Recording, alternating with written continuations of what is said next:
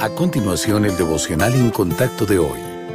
La lectura bíblica de hoy comienza en el versículo 30 de Efesios capítulo 4. Y no contristéis al Espíritu Santo de Dios, el cual fuisteis sellados para el día de la redención. Quítense de vosotros toda amargura, enojo, ira, gritería y maledicencia, y toda malicia. Antes sed benignos unos con otros, misericordiosos, unos a otros, como Dios también os perdonó a vosotros en Cristo.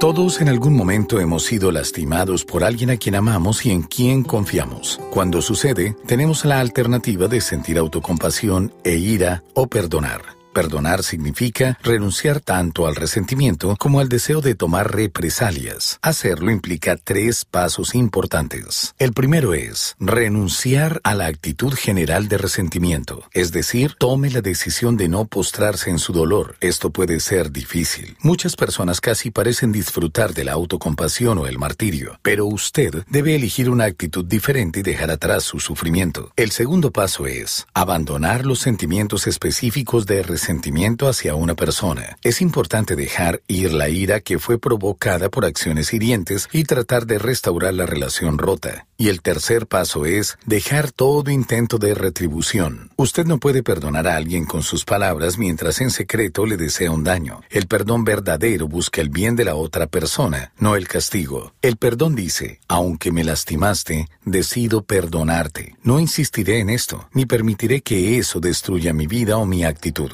No pasaré ni un minuto tramando venganza. Eres un hijo de Dios. Perdonar de verdad a otra persona es difícil, pero la recompensa bien vale la pena.